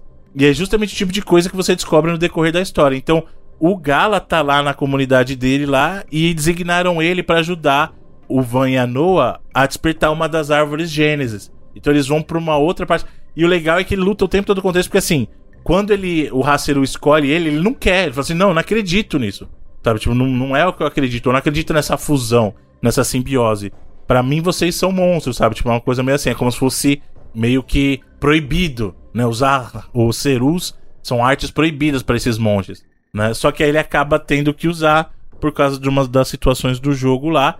E aí, você passa a descobrir conforme você vai viajando pelo mundo. E é- essa parte eu não queria contar tanto pra quem não jogou, porque é uma descoberta muito legal. Porque você começa no mundo e é tudo muito rústico. O pessoal tá vivendo em casebre e tal. E você descobre que, na verdade, dentro desse mundo que você vive, cada continente tá no estágio diferente de evolução. Justamente por causa do uso dos Serus, entendeu? Então você começa no mundo mais primitivo. E aí você começa a ver e fala assim, mas peraí, esse mundo aqui não é exatamente só assim. E aí eles começam a contar que, na verdade, os Serus já existem ali há muito tempo. E existiu uma batalha anterior contra os Serus já. E a existência da névoa é função de experimentos que eles, eles fizeram para tentar controlar os Serus e usar os Serus como arma para uma nação sobrepujar a outra. Então tem uma história bacana ali. É o que eu falei, talvez a entrega não seja tão interessante, mas o conteúdo da história é muito legal. E aí eles contam a história, e presta atenção, vou fazer aspas aqui, dos guerreiros Hacerus originais. E aí eu vou fazer aspas aqui, porque quem jogou vai entender o que eu tô falando, quem não jogou, jogue pra entender o que que é. Que eles salvaram o mundo na primeira tentativa que eles estavam pra justamente da névoa dominar o mundo. Então é muito legal, cara. Bruno, se alguém for jogar esse jogo hoje em dia, não vai ser por causa da história, você sabe, né? É o combate. Naquela época já era o combate, imagina hoje em dia. Então, por isso eu tô falando, na época, na época, eu não apreciei tanto a história porque o meu nível de inglês não é o mesmo que eu tenho hoje em dia. Eu tô velho pra caramba já. Mas mesmo a entrega, pra quem entendeu hoje, não é das melhores. É, Eu quero deixar isso bem claro. A história é legal, mas a entrega dentro do jogo talvez não seja das melhores. Vai demorar um pouco pra engrenar, sabe? E mesmo assim tem muita gente que meio que torce o nariz pro final também. Tem um plot twist ali no meio, na verdade do meio pro final, que o pessoal torce um pouco o nariz. E o jogo tem uma coisa que talvez algumas pessoas gostem e outras nem tanto. Ele tem um, um final aberto no sentido que. Não aberto no sentido que ele não te dá resposta. Ele é aberto pra tua escolha. Você que vai escolher o final do, do personagem, entendeu? E aí isso pode meio que deixar o pessoal assim, ah. Eu lembro de na época, tipo assim, hoje eu sou um adulto burro, então eu era uma criança burra também. Então era um jogo que eu queria muito jogar e eu jogava, mas naquela época o sistema de batalha era muito complicado pra mim, cara. Eu lembro que, tipo assim, primeiro eu não falava inglês direito, então eu tentava improvisar apertando os botões e não dava muito certo, né? Mas é engraçado que tem muitos anos que eu não penso sobre esse jogo até você falar que ia trazer pra gravar. E, cara, com essa explicação é um negócio que faz tão sentido, né? E vira uma parada quase meio que de. falar até rítmica, né? De você saber exatamente entrar naquele flow do, do combate certinho, cara. É algo. Entender, né, Felipe? É o que o Bruno falou, assim, ah, encontrei esse inimigo, o que, que eu vou fazer pra derrotá-lo? Putz, é algo Não é hoje- aquele sempre ataca, ataca, ataca até o bicho morrer. Você mais- o- Muito RPG daquela época era eu preciso ser mais forte que o bicho. Só isso. Isso, é. E aí eu vou destruir ele, sabe? Você, você pode atacar, usar item, era só isso, né? Você É, não- é, eu, eu me negócio- curo quando eu estiver morrendo e vou atacando até ele morrer. Exato. Eu lembro que, cara, meu irmão gostava muito desse jogo, porque o o mesmo tanto que eu não me interessava por RPG, ele só jogava RPG, ele não se interessava por outros jogos. E eu lembro da gente jogando junto, ele jogando e eu vendo ele jogando, e a gente com um caderno marcando. Opa, isso aqui deu, deu um combo tal. Aí pegava o caderno e colocava lá, escrevia o nome do personagem e colocava setinhas, tá ligado? É muito da hora o sistema de combate dele. Pra mim era o que segurava, tá ligado? Eu teria muito mais afim de jogar, mas, pô, é, hoje é só emulador, né? Não- Ou Sim. quem arrumar um Play 1 aí. Não, é emulador. Porque Quem mais Play não 1, tem... ele é Play um 1 jogo é que, infelizmente, eu não lembro nem Dá se ele pra tá nos jogar no classics, Play né? 1. Dá pra jogar. Então, olha que curioso. O Legend of Legaia em território americano não tá nos Classics, tá no europeu. Putz. É o tipo de coisa que, que não dá pra entender. Até dá, dá é pra um jogo entender da porque Sony, assim. né? Estranho. Então, mas é que tá. O problema é o pesadelo que tá. Porque ele é um jogo da Contrail Dev, né? E a Contrail, se não me engano, um período foi. As IPs dela foram absorvidas pela Eidos. Mas a, a Contrail não era uma subsidiária da Sony? Sim, mas é o que eu tô falando. Aí, Doideira. em alguns territórios, esses jogos foram publicados pela Eidos, Ah, não pela tá. Sony. E a Eidos foi absorvida depois pela. pelo que hoje a gente conhece como a Square eh, Enix, né? Sim. Então, assim, tem um pesadelinho de distribuição aí. Por isso que em alguns territórios ele tá disponível no Classics e outros não. Mas dá pra você jogar no Play 1, dá pra jogar no Play 3. Se você tiver conta europeia, dá pra jogar no Vita, no PSP. Mas só uma coisa importante que a gente tá focando. A gente falou bastante da parte do combate, na parte do combate corpo a corpo. é, existe magia nesse mundo também, isso que é importante falar. Só que eles não são usuários de magia. Quem detém a magia são os Hacerus. Né? Então você tem magia, você tem summon no jogo também, que é bem legal. Inclusive, o jeito que eles tratam é, é legal. Você. Toda vez que você derrota um dos Cerus, que são os monstros inimigos, existe uma possibilidade do teu Haceru absorver a essência daquele outro Ceru. E aí isso vai te dar um summon. Então quando você vai usar uma magia, por exemplo, nunca é você usando a magia de fogo. Você vai fazer um summon do Ceru de fogo, e aí ele vai e usa aquela habilidade, entendeu? Então vai ter uma magia de cura, não é você fazendo magia de cura. Você vai fazer o summon do Ceru, e o Ceru vai dar uma magia de cura, entendeu? Que é um, é um jeito bem interessante. Tipo, naquele mundo não existe magia dos humanos, existem os Cerus que têm esses poderes. E também, como eu falei, você tem lá.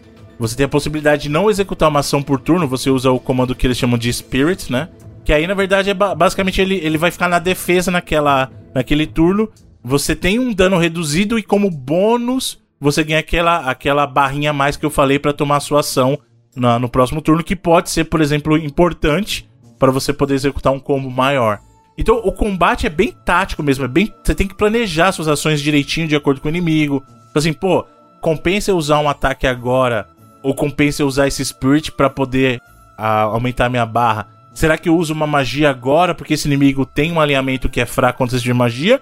ou eu vou lá e dou um combo mais forte. Então, é muito legal. O sistema de combate é bem complexo, só que é muito gostoso, cara. É um complexo gostoso de aprender, entendeu?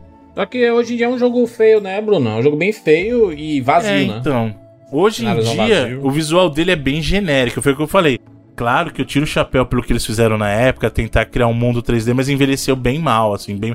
E o gameplay fora de combate é ruinzinho, cara. Eu acho Nossa, que envelheceu que nem o, o Musashi, lembra do. Que, que eu trouxe uma vez aqui? Sim, O caraca. nossa, é muito aquilo, é Ah, muito aquilo. nostalgia. É, acho que o. Musashi envelheceu, envelheceu Aí, pior vamos, ainda. aí vamos começar né? a falar sobre ele, aí vai jogar e. e vixe, gente. Porque o, o- pelo menos não, o com... É, então, pelo menos o combate do Legend of Legaia é muito bom dentro do, do turno. O problema do Musashi é que não tem turno, ele tem que ser ação pura, e aí trava bonito ali, né? Então não tem jeito. É foda, né? Ainda assim, tipo assim, os RPGs talvez que melhor envelheceram no, no Play 1 são os que saíram em 2D ainda, mais ou menos, né? Tipo Alundra, Alundra. sabe assim? É um jogo que é bonito ainda, é um dos mais bonitos ainda. E jogar ele é muito simples, né? Então, assim, Uhum.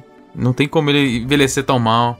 O próprio Wild Arms, por exemplo, ele quando você joga ele, o problema dele é quando ele entra em combate, porque aí o combate ele muda para que, é- que é um caso bem curioso.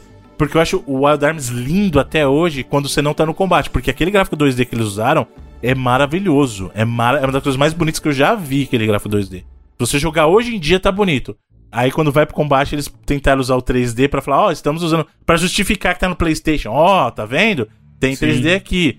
Que aí o, a- o combate em si é gostoso, mas a qualidade do gráfico cai muito. Mas, é, como você falou, a Lundra, o próprio Breath of Fire que o Jurandir mencionou, O próprio são Legend of jogos Mana que você 2D. falou também é lindíssimo. O Legend of, é, Legend of Mana parece um desenho, cara. É, parece desenhado, é uma coisa absurda. Então tem, tem exemplos bons de RPG, e é uma coisa que a gente tava até conversando esses dias, né, Felipe? Assim, quando eu considero um jogo, pra mim, que a gente tá falando dos melhores jogos de todos os tempos tal, eu falo que eu tenho tendência a colocar um jogo 3, 2D, por quê? Porque, primeiro, o gameplay 2D, ele não muda tanto no decorrer do tempo, ele pode, você pode otimizar, mas ele não muda. É diferente de um 3D. Pega um jogo de ação 3D do Play 1 e pega um jogo de ação 3D das gerações posteriores, ele muda muito, melhora muito. É a forma com que você interage muda, né? É, eu, eu gosto de usar o exemplo até de jogo de corrida, que como que no, no começo dos jogos de corridas 3D, a gente ainda corria usando os botões da face, né? Uhum. Hoje em dia você só usa os triggers, né? Os, Exato, os aceleração gatilhos, né? analógica, bababá. Porque é. mudou completamente, evoluiu muito, assim. E visualmente também, os jogos que trabalham com sprites, com a, a direção de arte certinha, eles envelhecem melhor, né? Vocês chegaram a ver o- hoje em dia o Star Ocean, o Star Ocean mesmo, do PlayStation 1? Olha como tá lindo, mano. Não, é, é o que a gente tá falando, Júlio. Caraca, Jo- mano. jogos A assim. direção de arte é foda, mano, né? RPG, assim, que usou muito polígono, envelheceu muito mal. O próprio Final Fantasy VII, que é, é, mu- é muito querido pelas pessoas e tudo mais, eu acho que o cenário pré-renderizado, ele dá uma, uma parada de deixar o jogo bonito ainda hoje, porque esse cenário, que é o do cenário do, Le- do Legend of Legaia, que é tudo poligonal, e o personagem também é poligonal, isso assim, caraca, que jogo datou, né? Olhar hoje, ele E, data. e é poligonal com baixo, baixo poly, polygon count, né? Então isso E que é o muita problema névoa, também. né, mano? Muita névoa pra você não enxergar nada muito bem, assim. Faz sentido pro feio. jogo, porque enfim tem a névoa, né? Ah, exato, a jogo, névoa. etc. É, eles Mas é um recurso história, de né? história. É, exatamente. Provavelmente eles devem ter o- in- inventado essa névoa pra poder conseguir fazer o jogo e Pra baixar fazer um jogo feio de boa, né? O bicho é feio, mano. É que nem a Silent Hill. aqui, Silent tá Hill foi doído. colocada a névoa e, e e fez parte da, da ideia do Silent Hill ali, né? De, de, caraca, a Isso, e virou marca, né? Virou marca. E no fim era porque eles não queriam fazer o jogo inteiro ali, né? Queriam esconder. Não, não queria, não. É que não dava. paredes. Na época do Play 1 não dava pra fazer. O draw distance era muito baixo, né? eu acho que a gente que visualiza melhor esses jogos que tem a direção artística mais desenhada e tudo, porque hoje em dia saem muitos jogos novos com essa pegada, né? Com essa Sim. ideia de e aí virou o nosso retro de hoje em dia é jogar jogos pixelizados, artisticamente bem feitos e não necessariamente beirando a realidade, entendeu? Mas que são visualmente bem feitos, assim, os polígonos eles basicamente ficaram de lado, né? Da parte poligonal, né? Não, não é que ficou de lado, né? Porque assim, é, em termos de, de jogos indies que você tá falando, foi uma direção. Eu acho que foi a direção que escolheram proposital mesmo pra remeter aquela coisa retro. E, a gente, como eu falei, o problema de polígono é assim: no futuro sempre vai ter um- uma contagem de polígonos mais alta. Você vai sempre ter tecnologia melhor. E aí, o jogo vai ficar muito datado. Muito datado. O que hoje pra gente. A gente falou isso ontem, eu acho. Pega o primeiro Winning Eleven, compara com FIFA hoje, mano. É, a gente falou na gravação de um bônus. É... Mas, Bruno, por exemplo, você pega o Super Hot, que é um jogo recente, é, é low poly. No futuro ele, ele vai estar ok, não vai não? Mas aí é Daqui 10 proposital. É pro- o, Então, o Super sim, Hot porque foi é uma visu- escolha artística, né? Exato, Nessa época era uma exato. limitação técnica. Eu- o, o Super Hot foi escolha estética que ele fosse Sim. low poly. E aí, aí, beleza. Entendeu? Aí vai funcionar. Eu tô falando de outra coisa. Por exemplo, o Legend of Legaia envelheceu mal porque ali não foi escolha estética, foi limitação técnica ter o polygon count baixo, entendeu? Uhum. Então é diferente. Eles não fizeram arte low poly. Se ele fosse feito hoje em dia em low poly, ele seria bem mais bonito, né? Com a tecnologia Sim. de hoje, de hoje, de 2021. Mas então, aí, aí o segredo é esse. Quando você pensa a estética do jogo já em low poly, aí isso vai resistir melhor, entendeu? Porque foi proposital. Agora, quando você faz um jogo e ele é low poly por limitação técnica, vai ficar claro que foi isso, entendeu? É, ele é feio, mas é o que eu falei, o, o combate segura muito, cara. Sim. Do mesmo jeito que o Wild Arms é, é, o- é muito bonito até, e- a trilha é absurda. Vale a pena jogar o Wild Arms só pela trilha. Sim. Esse jogo aí vale sim ir atrás, tentar pelo menos ver, dar uma jogadinha pra entender esse combate. E, pô, por que, que não tem o jogo hoje em dia, né? Com essa premissa de combate.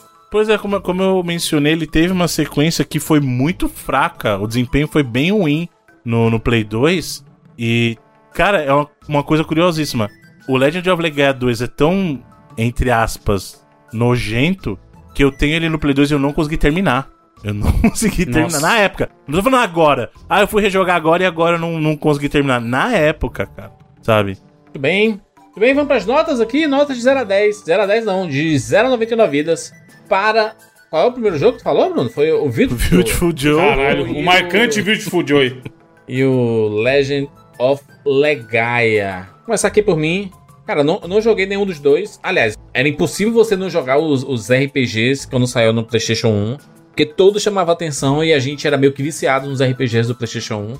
O Joe passou batido, assim. É, é uma carinha que você, sabe, é familiar. Você vê assim a capa do jogo, você vê o personagem, você, pá, esse, né, conhece em algum lugar esse bicho aí, né? Mas não, não joguei, não joguei. Ah, Até porque ele é daquele período que você mesmo falou, Júlio. Você não pegou muito o Play 2, né? Não. Não, não Então peguei. ele, é- ele saiu no GameCube e no Play 2, então provavelmente ele passou batido por causa disso, né? Era o período que você tava no PC, mas. Exato, exatamente. E aí ele meio que passou batida e eu não. não... Mas, mas esse, esse rostinho dele é familiar, saca? É muito familiar, assim, é carinha de, de baseada de PlayStation, assim. Mas não joguei. Então eu vou dar aqui nota quântica. Vou dar nota 70 vidas pro, pro jogo. Eu achei o visual bonito, assim, do. Pelo vídeo que eu vi, eu achei o, o- a jogabilidade um pouco lenta. Isso me incomoda. Se, se em vídeo tá lento, imagine jogando. Já o Legend of Legaia, eu não. Ele, ele não marcou, sabe? Um RPG que não, não ficou marcado. Eu tenho quase nada de lembrança. Eu lembro da capa dele.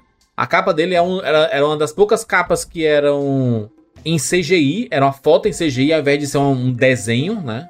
E isso já era meio estranho. Na época era massa porque a gente, caraca, vai ser um CGIzão, joguei, CGI jogável. E não era nada disso, né?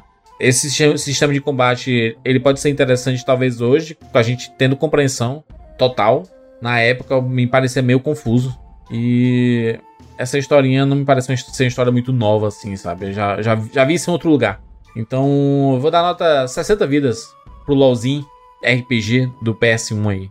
Felipe, Então, pro Beautiful, Beautiful Joe, como eu falei, cara, é um jogo que iniciou um período muito legal dentro da Capcom de tentar fazer jogos novos e jogos mais criativos dentro daquele espectro. Falar de AAA, apesar de que na época acho que não tinha tanta essa definição, mas é. Sabe, você pegar criadores que eram muito históricos e muito grandes, muito famosos dentro da, da empresa na época e dar liberdade para eles criarem coisas novas.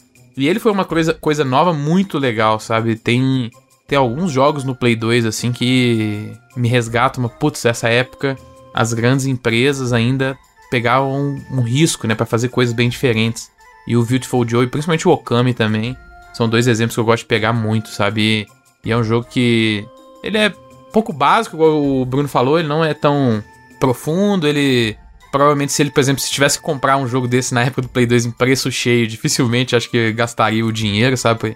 É um daqueles jogos que a gente com certeza jogou e amou por causa um pouco da pirataria, assim, porque É um jogo curto, um jogo é, relativamente raso, igual o Bruno falou. Mas é um jogo muito legal e muito criativo, cara. Então vou deixar pra ele aí 85 vidas. Acho que tá bastante honesto. E pro Legend of Legaia, mais um dos vários Legend of qualquer coisa que tem de RPG no PlayStation 1, né? Tem Ei. vários. Hoje em dia, o sistema de combate dele me fascina bastante. A forma como que eles criaram um sistema de combate bem diferente do que a gente tinha na época e tentando realmente utilizar algo que requer muita ação do jogador. Você tem que estar sabendo os seus combos, mas não é um, um RPG de ação, né? Um combate de ação. É algo bem único e isso realmente me, me impressiona bastante. Gostaria de, na, na época, provavelmente ter forçado mais. Um jogo que eu joguei pouco, principalmente para um RPG, né? Que são dezenas de horas aí que você vai passar jogando. É um jogo que eu queria ter sido, como eu falei, menos burro na época e ter jogado mais para poder aprender mais do combate. Porque hoje, ouvindo principalmente o Bruno falar dele, foi algo que abriu muito. Assim, putz, os caras realmente tinham um mérito de design muito grande nesse, nesse sistema de combate aí. Mas como a gente falou, é um jogo que tá um pouquinho vencido talvez pelo visual, apesar de que eu acho que eu que fui quem achou mais ok, pensando que é um jogo de Play 1. Então eu vou deixar até 80 vidas aí, principalmente pelos méritos do sistema de combate. Tudo bem, Evandriço? Cara, é. Falando do Beautiful Joy, quando a gente falou do legal, a gente falou muito do gráfico. O Felipe até citou aí de novo. E o Beautiful Joy, eu acho que ele se destaca em uma das coisas é o, o visual. É muito legal. Toda hora tem coisa na tela, tem coisa aparecendo. Quando você usa algum especialzinho, algum efeito especial de que afeta no combate, a, você tá vendo na fase reage a isso. Então tem os efeitinhos do rewind, tem o efeitinho de, de deixar lento e tudo mais. Eu lembro que era muito gostoso de jogar na época. Um jogo muito divertido. Tipo, era um jogo que é full videogame pra mim, sabe? Ah, vou jogar um jogo e é o Beautiful Joy. É o que, ele, o que ele tem que entregar. Se eu quiser só me divertir, é o que ele entregava. Eu lembro de gostar muito do personagem e também concordo com o que o Bruno falou no meio do cast aí de podia ter bonequinho, sabe? Podia ter Funko Pop, podia ter mais coisas desse. Eu falei, se é um jogo da Nintendo, ele ia estar aí até hoje, com certeza. Ia ter mais jogos, ia ter ele no Smash, ia ter um monte de parada licenciada, mas como não é da Nintendo, ele acabou sendo abandonado pelo, pela história aí. Mas eu dou, sei lá, 90 vidas. Eu achava ele realmente muito bom na época, melhor do que a maioria dos jogos que tinha na época. E o Legaia, foi o que eu falei, eu nunca fui o cara do, jogar esse tipo de RPG. Mas eu, eu lembro de passar horas assistindo meu irmão jogar. Porque eu achava muito interessante esse rolê de. Por eu gostar de jogo de luta também e tal, e ele, como o Bruno explicou, tem esses. eh, O combate dele lembra muito jogo de luta, de você criar um combo, descobrir, ficar testando e tudo mais. E toda vez que vinha um inimigo novo, pensar, pô, é o exemplo do Bruno. Tá voando, você não vai dar um golpe baixo no indivíduo voando, você vai errar aquele golpe. Então, assim, a gente ficava avançando na história, tentando explorar aquele mundo e encontrar inimigos novos pro momento do combate. Tipo, era o contrário do que era pra mim os outros jogos, que quando era combate eu falava, meu Deus, só quero jogar e essa porra toda hora. E bicho aparecendo, tá ligado? No legal não, eu ficava feliz quando tinha o combate, porque era a parte que eu achava mais legal. É, mas no geral era tudo muito qualquer coisa, muito genérico, eu tava nem aí pra história. Se hoje em dia eu já não ligo muito pra história de alguns jogos, imagino naquela época, sem entender nada. E feio pra diabo também. Nossa, olhando agora, obviamente que a gente acha ainda mais feio pela referência que a gente tem hoje em dia. Mas não- na minha cabeça ele não era tão feio, é aquilo, né? A nostalgia embeleza, tá ligado? É. Mas ainda assim eu acho um jogo. bo- Tipo assim, realmente eu acho que a- o combate justifica. Ele, o Bruno, o Bruno ter trazido ele aqui e a galera que não conhece, sei lá, baixar em algum emulador e dar uma jogadinha pra ver, tá ligado? Ou até ir no YouTube ver lá com combos legais, que é muito legal. E aí pra ele eu vou dar 80 vidas. Não é essa desgraça toda que parece. E o combate é muito acima da média também. Bruno? Bom, vamos lá. O Beautiful Joe, cara, é um jogo que dos dois é mais fácil de recomendar no geral. Por quê? Porque o visual dele era bacana na época e hoje continua muito bacana, é bonito de ver, é agradável, porque eles escolheram uma coisa mais estilizada.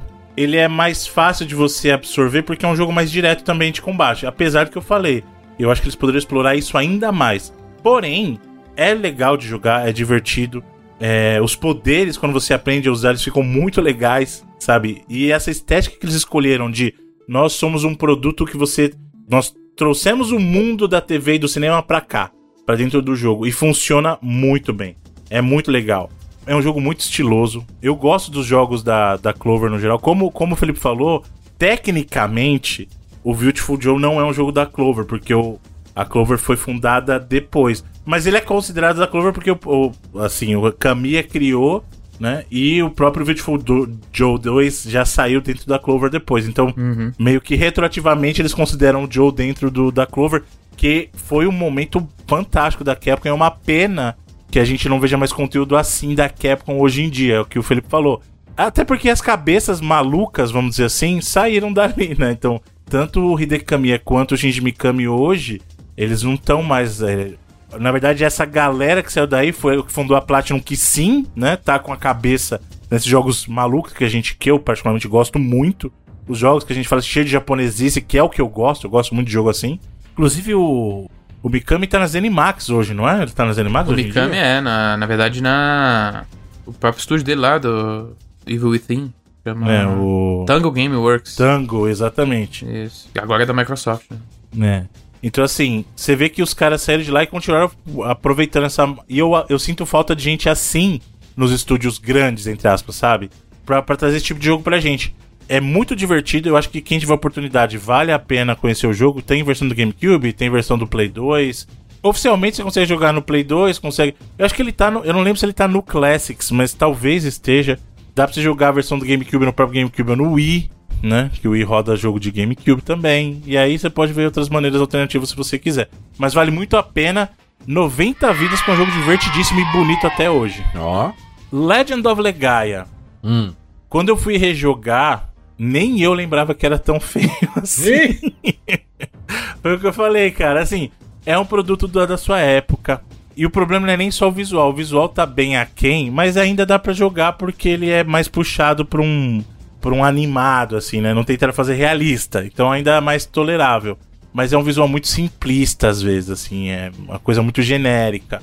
A movimentação fora de combate é sofrível, sofrível, assim, ruim, ruim, ruim mesmo.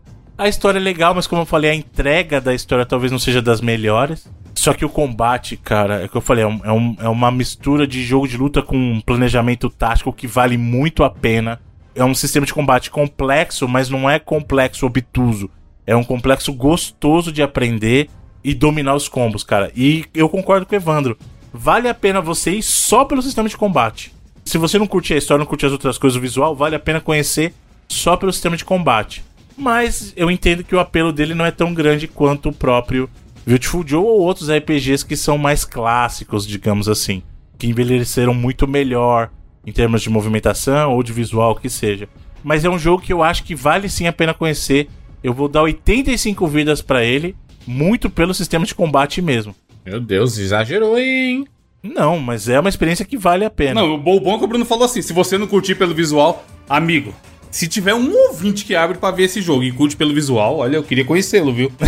queria entender essa cabeça aí, porque, nossa senhora. E polígono é um negócio bizarro, porque é mais fácil um jogo de Atari, que tem, tipo, dois quadrados na tela, envelhecer melhor do que jogo poligonal de primeira geração, cara. É uma coisa inacreditável, assim. De PlayStation 1 e PlayStation 2, principalmente, viu? São gerações assim que o começo dela, Jesus amado. Acho que PlayStation 1, principalmente. É, porque estava aprendendo aí. A gente precisa lembrar que o Play 1 surgiu naquele período. Assim, os jogos poligonais existiam antes disso. Mas virou uma coisa de fazer jogo poligonal 3D a partir de 93. Né? Então, assim, é, a gente veio daquela mentalidade dos arcades como Virtua Fighter, Virtua Racing. A gente veio dos consoles chegando para vender o 3D, como foi o caso do 3DO. Que 3D é 3D até no nome, ó. 3DO. 3D, ó. E aí. e aí veio o PlayStation, o Sega Saturn meio que enfiou o 3D depois, né? Ele, ele não foi o console planejado para isso e acabou mostrando isso depois, que enfiou o 3D de qualquer jeito. E o próprio 64. Então a gente veio uma geração que, assim, pegou forte em forçar o 3D. E aí eles estavam aprendendo, era tudo muito no começo ainda, né? Então e é resultado disso também, né? Tudo bem? Muito bem, fechamos? Fechamos mais um 99 vidas, mais um two-pack. Último two-pack. Talvez sim, talvez não. Do ano, com certeza é. Isso é fato. Inclusive aí, Feliz Natal a todo mundo. Boas festas, fiquem bem. Muita saúde, família. Como um pouco. junto aí. Como, eu ia falar como um pouco, como um pouco, como, come pra caralho e dia 1 você vê isso aí. Cuscuz, hein? Cuscuz Começa, clássico. começa a comer agora, só para dia 31, 4 horas da manhã. Vai embora. Não, não, tem que ser dia primeiro. Dia primeiro é o. Ainda é o. Né? Então, ele vai. Foi o que eu falei, ele vai parar 4 horas da manhã de dia 31. Aí ele vai dormir, acordar inchadaço dia primeiro, aí é o dia de. Dia, esse dia primeiro ainda que cai no sábado? É, dia 1 tem sobra ainda, então dá pra comer ainda dia 1 Dia 3, dia 3. Começa dia 3. Pro- Já faz aí, anota no seu caderninho. ó. Dia Mas a 3 gente é ainda dia. tá no Natal aqui. Natal aqui é suave. Ah, do Natal. Tem gente que come mais no Natal do que no Ano Novo, pô. Ah, eu emendo sem parar até. Comida. Porra, Felipe, o ano passado eu tava comendo comida do Natal no dia 30, porra. Ih, Não, de tanta também- coisa que tinha. Eu esqueço totalmente a ideia da- das calorias aí nessa época aí, mano. comendo Chega, o chega dia RO. 20, já chega dia 20, até o dia 10 do, de janeiro, fi, é chutar o balde 100%. Comendo o resto de ontem. O re- O resto do dia 24. Bom demais, mas Feliz Natal, fiquem bem aí, muita saúde. Boa reunião de família. Se você for ficar sozinho aí, fique bem também. Nem sempre a gente consegue estar junto com a família né, nessa, nessa data específica. Mas fique com saúde. Isso é que é o mais importante. Jogar um videogamezinho, assistir um filmezinho. Ouço 99 vidas pra te fazer Outro 99. companhia. Muito obrigado a todo mundo, inclusive, que tá ouvindo 99 Vidas. Por anos, anos, estamos aqui acompanhando jornadas das pessoas. Na verdade, sendo, sendo companhia das pessoas em suas jornadas. O que é uma coisa muito legal. Muito legal. É isso, nos encontramos na próxima semana. Tchau. I know that you'll be back.